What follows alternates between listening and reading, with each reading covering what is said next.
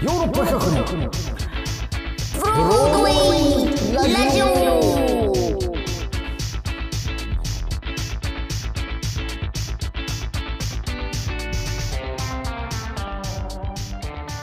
はいどうも私ヨーロッパ企画で俳優をやっております長野宗則です。そして藤谷莉子です。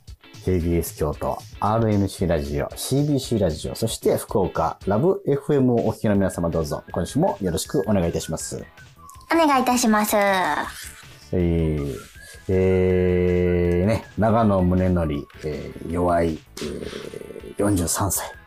はい。えー、ようやっと、NHK 大河ドラマに出演させていただくことができました。おめでとうございまます。いやめす。いやいや、ありがとうございます。えっ、とね、えー2月14日からね、放送されました吉沢亮さん主演のね、晴天をつけですよ。えー、渋沢栄一と、はい。ね、まあ日本実業界の父、ね、近代化の父みたいな風に言われてますけども、はい。まあ本当になんや、まあ今の日本経済の基盤を作ったような人なんですよね。ああもうん。うその人いなかったら今の経済はないという。銀行だって銀行ですもん？ね作った人だから。うん銀行ですよ。なかったんですから。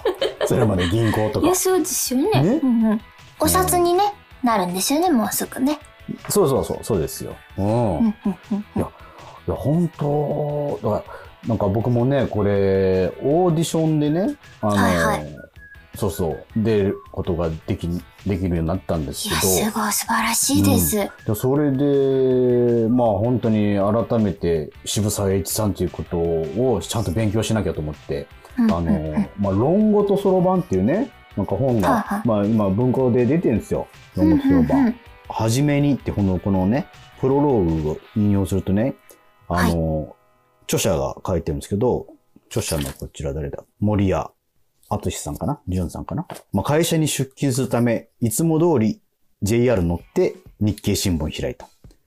で、ふと目をやると、車内吊り広告に札幌ビールの広告がある。で、帰りに買って帰ろうかなと思いながら、お金を下ろすのを忘れてたことに気づき、会社近くの、まあ、銀行の ATM に寄ると。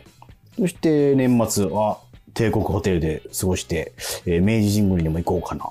うん。とか、そんなことを言う、あの、はいはいお話があるんですけど、冒頭に。うん今出てきたものが、全部渋沢栄一が作ってるんですよ。そのビールだったり、その JR だったり。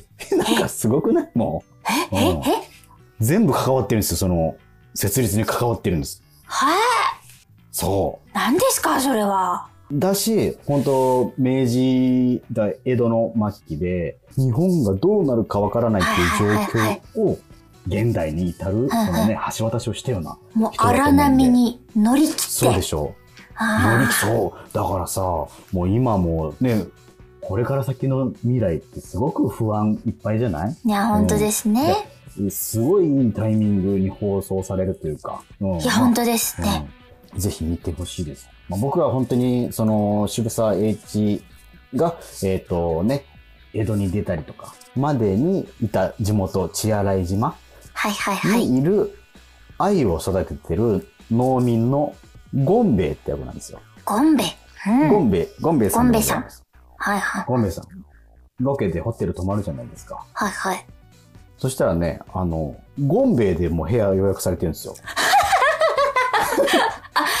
あチェックインするときにあゴンチェックインベイですするとき。そう。で、いや、あのーまあ普通さ、まあまあ、まあ京都からさ、行ってさ、まあそうですね大体う終電とかで行って、僕、うんまあ前日前乗りしてホテルにチェックインするんだけど、あの、フロントで、あ、えっと予約してます、長野と申しますって言って、ちょ、首かしげられるんですよ、フロントのはい方が。はいはいはいうん。えって。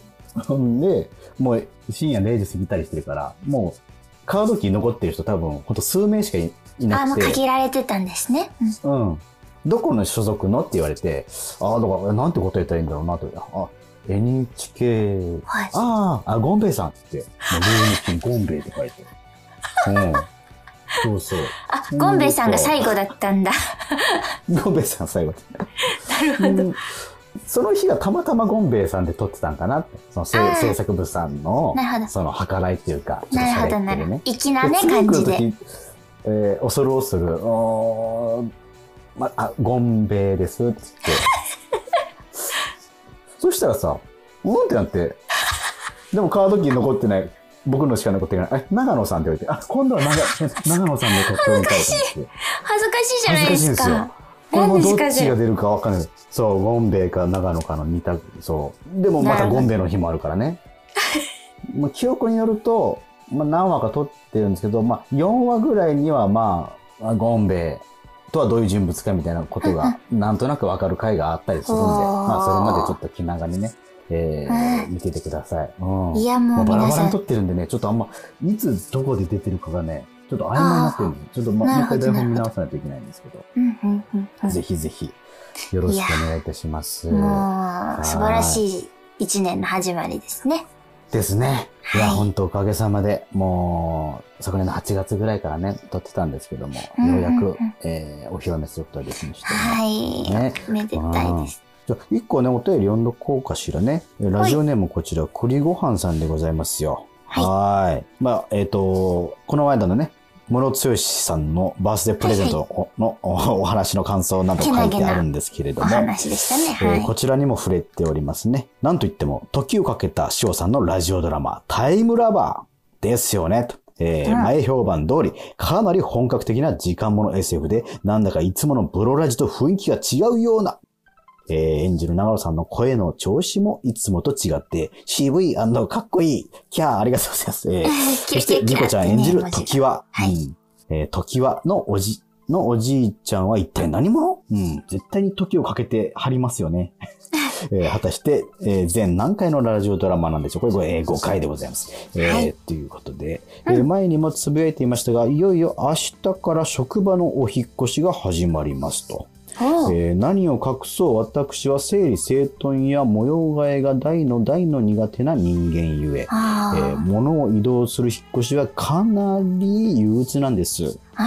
日常生活でも片付け苦手なので、なるべく物を増やさないようにしてるのですが、子供のグッズとか、100均の衝動買いとかで、うんどうしても新しいグッズがお家に仲間入りすると、その置き場所を捻出するのに宿泊してしまいます。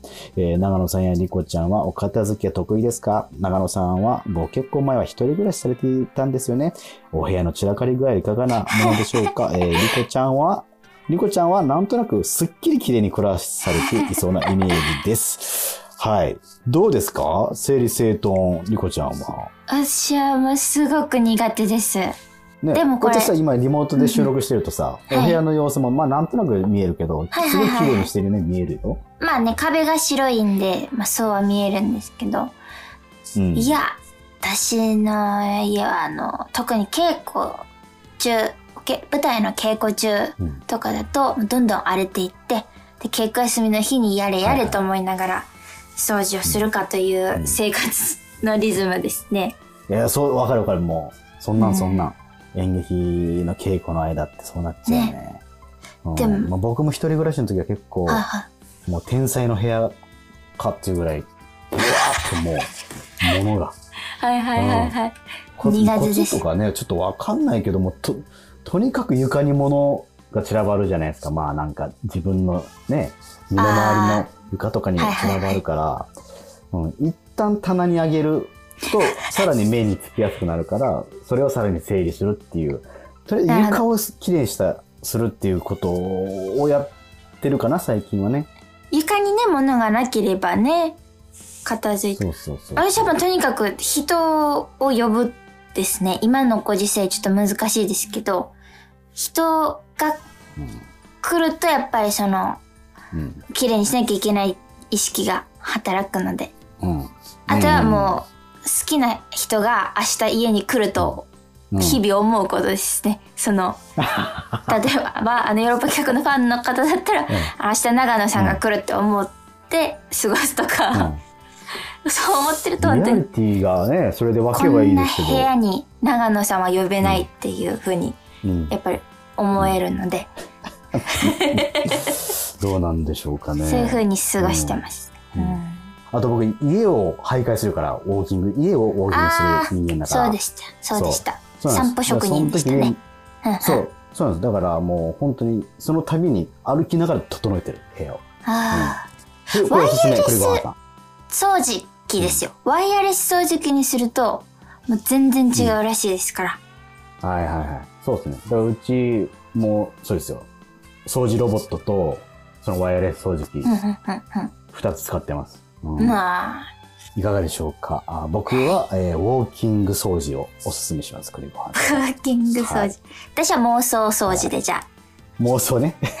えー来客。うん。あ。はい、来客妄こんな来想で。客が来る。はい。はい。来客妄想ね。はい。というわけで、じゃあラジオドラマのコーナー行ってみましょう。そう。時をかけた塩さんによる、えー、タイムラバーでございますね。第3話でございます。えー、先週はね、えー、見知らぬ男をね、えー桃の絵とローマ字で、桃を食べたいって書いてある T シャツを着た奇妙な雰囲気の白髪の青年、時代という男がね、えーその大学生岩田の前に現れて、岩田が戸惑ってるっていうところで終わりましたけども、えーさあ今週はどうなるんでしょうか。えー冒頭は夏の昼下がり、大学校内の木陰にあるベンチに時代と岩田が二人並んで座って、桃に、ピーチね、桃にかじりついてるところからスタートします。はい。えー第3話 AD2018 振り出しに戻る。開演いたします。